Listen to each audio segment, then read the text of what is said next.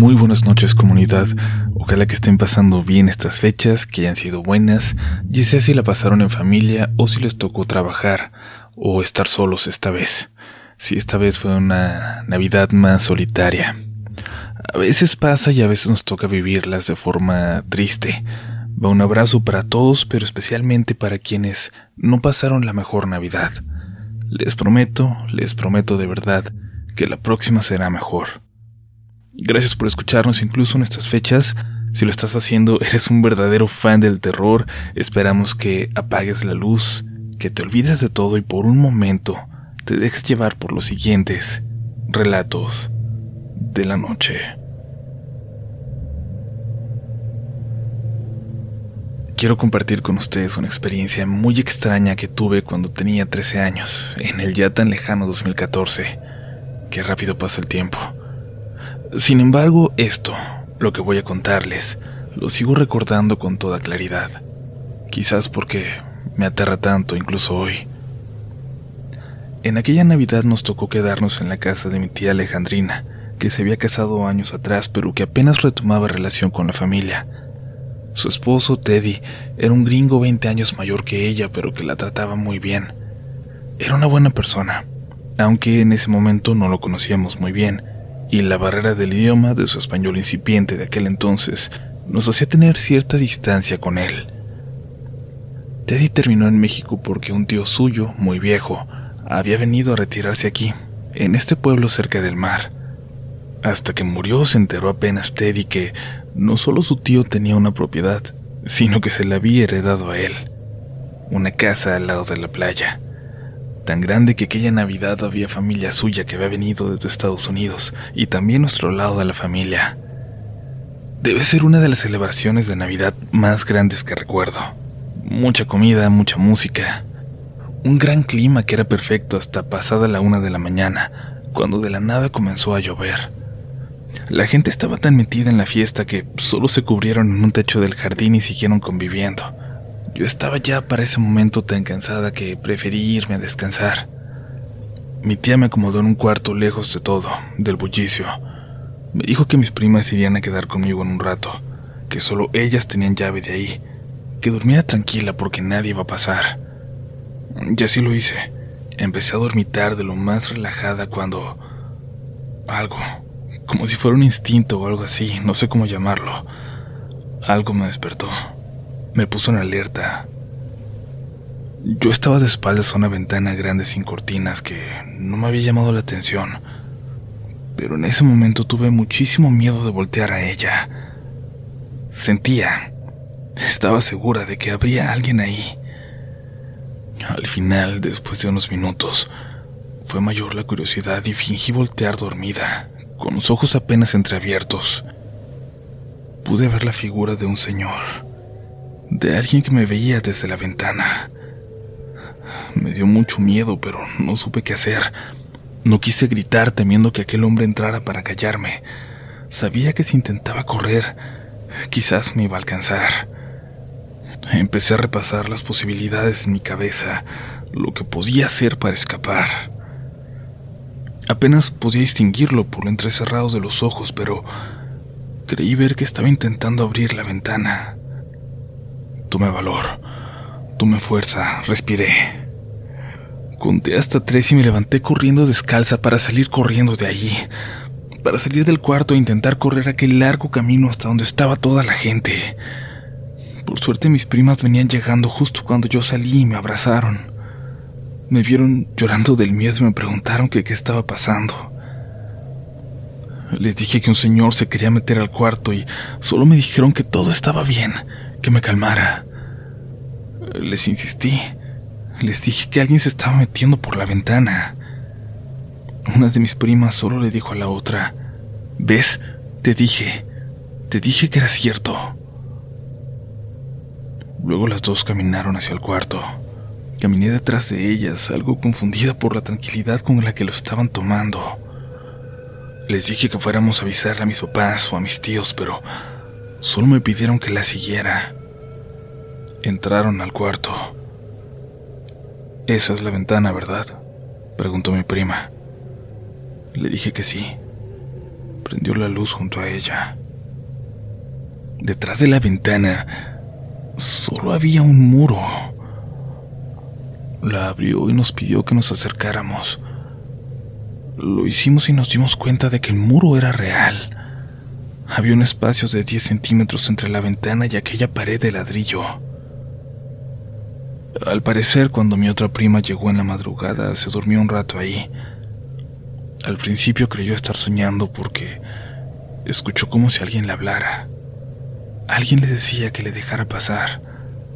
Y luego se dio cuenta de que no estaba dormida, de que estaba despierta y eso que estaba escuchando era una voz real. Estaba de espaldas a la ventana también y escuchó como alguien tocaba en ella. Alguien le pedía que le dejara entrar. Le decía que hacía mucho frío allá afuera. Intentó ignorar aquella voz hasta quedarse dormida, y por la mañana salió corriendo de ahí al despertar sin mirar atrás. Mi otra prima nos dijo que, según le comentó mi tía, nadie sabía por qué construyeron una pared junto a aquella ventana, que ya estaba así cuando Teddy la heredó. Pero Casi todas las mujeres que durmieron ahí, sobre todo las más jóvenes como nosotras, terminaban viendo a alguien en la ventana. A veces solo una sombra en la oscuridad. A veces, como me pasó a mí, se podía ver con toda claridad que había un hombre mayor asomándose en ella. Ni siquiera quise ver las fotos del antiguo dueño. Me daba terror pensar que se viera justo como aquel hombre que vi. Me daba pavor pensar en lo que habría hecho en vida como para seguir penando de esa forma, acechando. Intento no pensar en eso, pero de vez en cuando, sobre todo en fechas como esta, viene a mi memoria. Y esté donde esté, me levanto y cierro mis cortinas. A veces cuando duermo de espaldas a la ventana, casi estoy segura que está ahí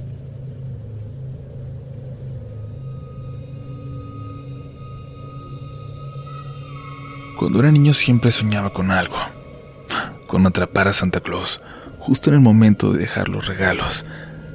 Verán, en mi casa los dejaba el 23 porque los 24 en la noche nos íbamos a casa de la abuela y bueno, mis padres dejaban todo preparado. Llevábamos los regalos recién llevados por Santa a casa de la abuela y ahí los abríamos junto a todos los demás. Éramos niños muy felices Nuestros papás siempre cuidaron esos detalles para que disfrutáramos mucho la Navidad. En una ocasión, la madrugada del 22 al 23, recuerdo muy bien que no me podía dormir. Escuchaba a mi hermanito dormir profundamente, hasta hablando dormido. Pero yo por más que intentaba no me podía dormir. Me sentía muy raro y tenía mucha sed, pero no me quería levantar. Me daba miedo bajar a oscuras. Tenía siete años escuché que alguien estaba allá abajo. Me levanté para aprovechar que había bajado alguno de mis padres. Sentía la boca hasta seca. Me puse pantuflas y salí del cuarto. En cuanto lo hice pude escuchar a mi papá roncar. Eso me hizo pensar que era mi mamá la que estaba abajo, pero aprovechando que ellos nunca cerraban la puerta del todo, me asomé a su habitación. Los dos estaban dormidos pero volví a escuchar algo. Definitivamente había alguien allá abajo. Escuché claramente cómo lo que movían era el árbol de Navidad.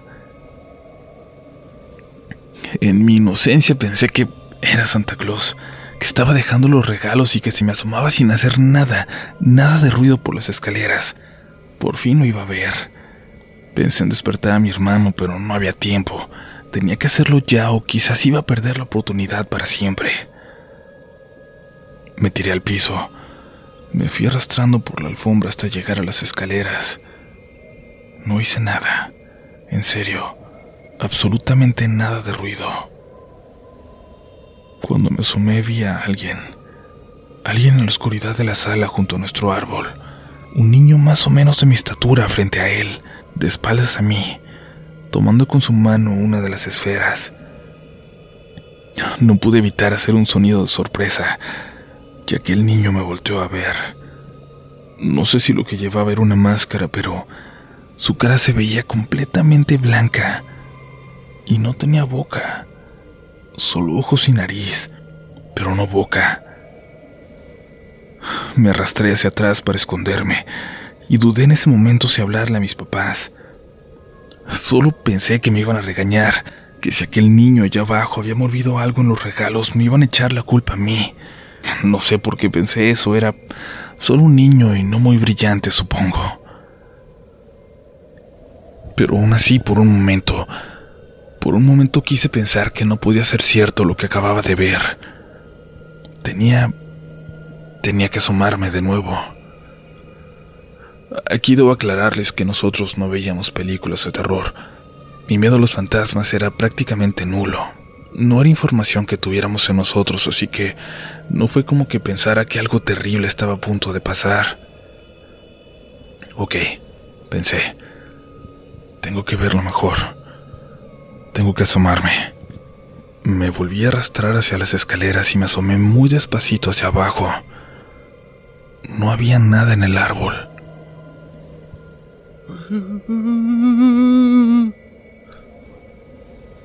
Escuché algo al lado de mí en las escaleras.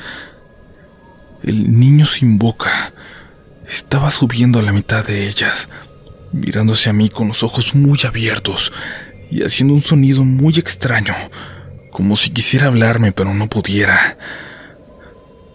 Por más que no conociera el miedo a los fantasmas, recuerdo que me puse a gritar como loco. Grité y pataleé, y cuando unos brazos me rodearon, seguí golpeando con todas mis fuerzas, sin darme cuenta que eran mis papás que habían salido para ayudarme, alertados por mis alaridos. Reaccioné hasta minutos después cuando me rodeaba mi familia. Por más que quise convencerlos de lo que acababa de ver, que para mí era completamente real, ellos insistieron en que había soñado, que seguramente me levanté dormido de la cama y aquello que vi era parte del sueño. Me convencieron a tal grado de que pude olvidarme de eso, dormir tranquilo y el día siguiente ir a la casa de mi abuela y festejar la Navidad, pero algo sucedió al regresar, algo extraño que nadie pudo explicar. La esfera que yo había visto al niño tocar, una esfera dorada con negro, la única de ese color en el árbol, desapareció. Desapareció para siempre. Nunca la volvimos a encontrar. Gracias por continuar por aquí, comunidad. Y si eres de las pocas personas escuchando historias de fantasmas en Navidad, gracias. Eres uno, una de los nuestros, y este episodio está hecho solo para ti solo para los más clavados y clavadas de relatos de la noche. Gracias infinitas por escucharnos. Saludos en nuestras redes sociales, ya sabes, RDLN oficial. Y si quieres, muéstranos cómo escuchas relatos de la noche en estas fechas. Pero ahora, ahora es momento de continuar. Abuelita, cuéntanos una historia de fantasmas. Por favor. Cuéntanos una historia de fantasmas. Siempre le decíamos lo mismo a mi abuela, que en paz descanse, cuando nos visitaba en Navidad. La mayor parte de las ocasiones no lográbamos convencerla, pero cuando lo hacíamos, siempre tenía una historia distinta para compartir con nosotros. Experiencias, ella decía, sucedidas a lo largo de su vida allá en el pueblo. En una ocasión aprovechó que no estaban mis padres, que habían salido a comprar algunas cosas para la cena. Me miró a mí y a mis primos.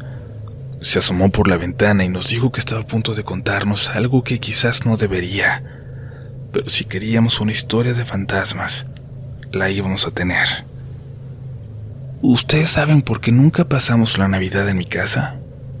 ¿Alguna vez se los han dicho sus papás? Le respondimos que no. Se los voy a contar yo. Todo se debe a mi mamá. Qué bueno que ustedes no la conocieron porque ella era muy mala. Nos pegaba mucho, nos maltrataba, nos trataba de forma inhumana y además, cuando íbamos creciendo y ya no podía golpearnos, su forma de maltrato cambiaba. No quería que nadie de nosotros, de mis hermanos y yo, saliéramos del pueblo. Cada que uno por fin se iba para buscar una vida mejor, ella se encargaba de hacerles saber que estaban muertos para ella. siempre buscando hacernos sentir culpables por dejarla a su suerte, como ella decía. Y no solo eso, los maldecía, literalmente. Les hacía, según ella, trabajos de brujería para que tuvieran que volver, para que nunca estuvieran a gusto lejos del pueblo. Ella decía que era bruja, pero ninguno de mis hermanos nunca volvió. Yo a veces pensaba que lo hacía a lo mejor para asustarme a mí, que era la última que le quedaba, la única hija que se había quedado para cuidarla. Y allá tú, pobre de ti si un día decides abandonarme también, me decía, porque nunca te voy a dejar. Si me dejas a que me muera, te voy a ir a jalar las patas a donde quiera que estés. Mi abuelita hizo una pausa para prepararse un café, casi como si estuviera tomando valor para contarnos lo que restaba de la historia. Nos hizo prometer que no le diríamos a mis padres que lo sabíamos hasta que fuéramos adultos. Todos dijimos que sí y ella continuó. Total, hijos, que me fui del pueblo cuando conocí a su abuelo y mi madre nunca me lo perdonó. Yo casi casi podía verla también, haciéndome esos menjurjes, esos maleficios desde el pueblo intentando que me alcanzaran en algún momento. No me volvió a hablar hasta que estaba muy enferma, casi 25 años después. Yo, como mis hermanos, siempre le mandamos dinero. Siempre vimos por ella, pero ella nunca quiso contestarnos siquiera al teléfono. Después de un tiempo dejamos de llamar. Solo me habló alguien del pueblo, una vecina, por allá un 23 de diciembre y me dijo que mi mamá se iba a morir en Navidad, que me fuera rápido para el pueblo. Yo ya había visto a mi mamá inventar cosas, intentar que regresaran así mis hermanos y eso sumado a que me dijeron con mucha seguridad cuándo se iba a morir, me hicieron pensar que lo único que quería ella era que no pasara esa Navidad acá en la casa. Y además, Abel, tu mamá te acababa de dar a luz a ti, así que era la primera Navidad que iba a pasar con un nieto. No pude irme para allá. Tenía que quedarme aquí y ser abuela. Y bueno, siento que tampoco había mucho para qué volver. Ustedes están chiquitos y quizás pensarán que a nosotros los viejos ya no nos lastiman las heridas del pasado, pero volver a aquel lugar era era pensar en revivir la horrible infancia que tuvimos. Así que no. Les dije en esa llamada que no iba a volver. Y entonces el 26 me volvieron a llamar. Una vecina que, que yo no conocía, casi haciéndome sentir culpable, me dijo que mi mamá había fallecido en Navidad, que tenía que ir a firmar algunas cosas, arreglar sus asuntos. Le avisé a mis hermanos, pero Nadie quiso regresar conmigo. Solo fui yo. Por más que mi mamá no se lo mereciera, no quería dejar nada pendiente, así que iba a ir para poder enterrarla, hacer sus últimas voluntades, lo que se necesitara. Pero cuando llegué ya la habían enterrado. Ya todo estaba arreglado. Solo se me acercó aquella mujer. Me dijo que era quien me había hablado por teléfono. Me dijo que en realidad la última voluntad de mi madre es que yo volviera como diera lugar y que me entregaran una nota en una hoja de papel. Yo te voy a visitar a ti, malagradecida, cada Navidad. Sí, hijos, es lo único que decía. Mi abuela hizo otra pausa. Miró por la ventana como si hubiera querido ver algo afuera se acercó a nosotros y dijo con voz baja, y ha cumplido su palabra. Cada Navidad se aparece de alguna forma en mi casa. Por eso siempre nos vamos, para que no me pueda encontrar. En ese momento creímos escuchar algo afuera, pero eran mis papás que llegaban listos para la cena. Mis primos y yo casi, casi estábamos arrepentidos de haberle pedido a mi abuela que nos contara una historia de fantasmas, porque no estábamos preparados para esa. Con el tiempo fuimos recordando todas esas historias con terror y, y con mucho cariño también. Cuando mi abuela falleció seguimos compartiendo con los demás aquellas historias de fantasmas que nos contó, pero curiosamente esta nunca la contamos. Casi, casi la borramos de nuestra memoria a pesar de que cada Navidad mi tía Sara, que ahora vivía en la casa de mi abuela, también se iba de ahí. Sin darnos cuenta, nadie se quedaba en esa casa en Navidad, como si siguieran aquella extraña costumbre, aquella extraña creencia de la abuela. Pero la Navidad del 2021 nos juntamos después de un año de no haberlo podido hacer. Lo hicimos en casa de mis papás porque tenían el patio más amplio. Hacía mucho frío de repente y me mandaron a casa de mi tía Sara, a la casa de mi fallecida abuela, por un calentón de gas que tenían allá. Les juro que me fui muy tranquilo sin recordar nada. Llegué a la casa, busqué el calentón, lo encontré, lo puse en la entrada para salir, pero por alguna jugada del destino me dieron muchas ganas de ir al baño. Todo estaba apagado, no se escuchaba nada, solo el viento. Y al salir del baño de pronto, como si se hubiera activado aquel recuerdo en mi memoria, regresó a mí aquella historia. Al mismo tiempo, la tos de una mujer pareció colarse desde el patio de atrás.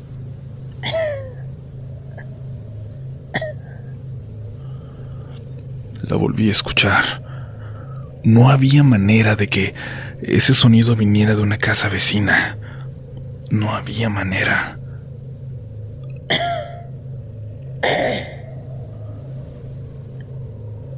Dudé por un momento.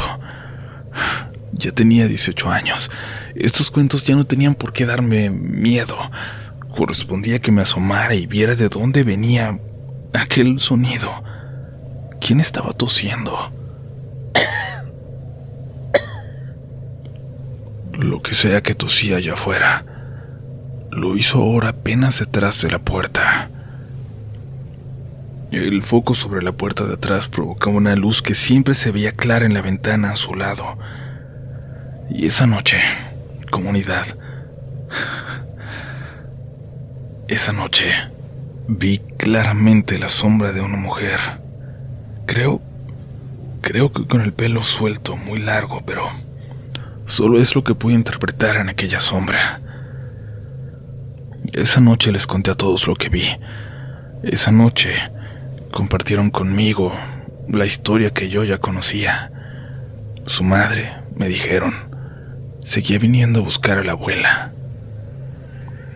Algunos en la familia lo creen, otros no. Algunos dicen que la han visto. Otros como yo hemos tenido algún tipo de encuentro.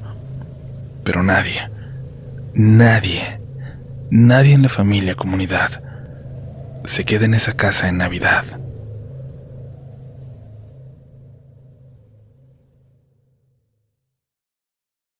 With Land slots, you can get lucky just about anywhere. Dearly beloved, we are gathered here today to. Has anyone seen the bride and groom?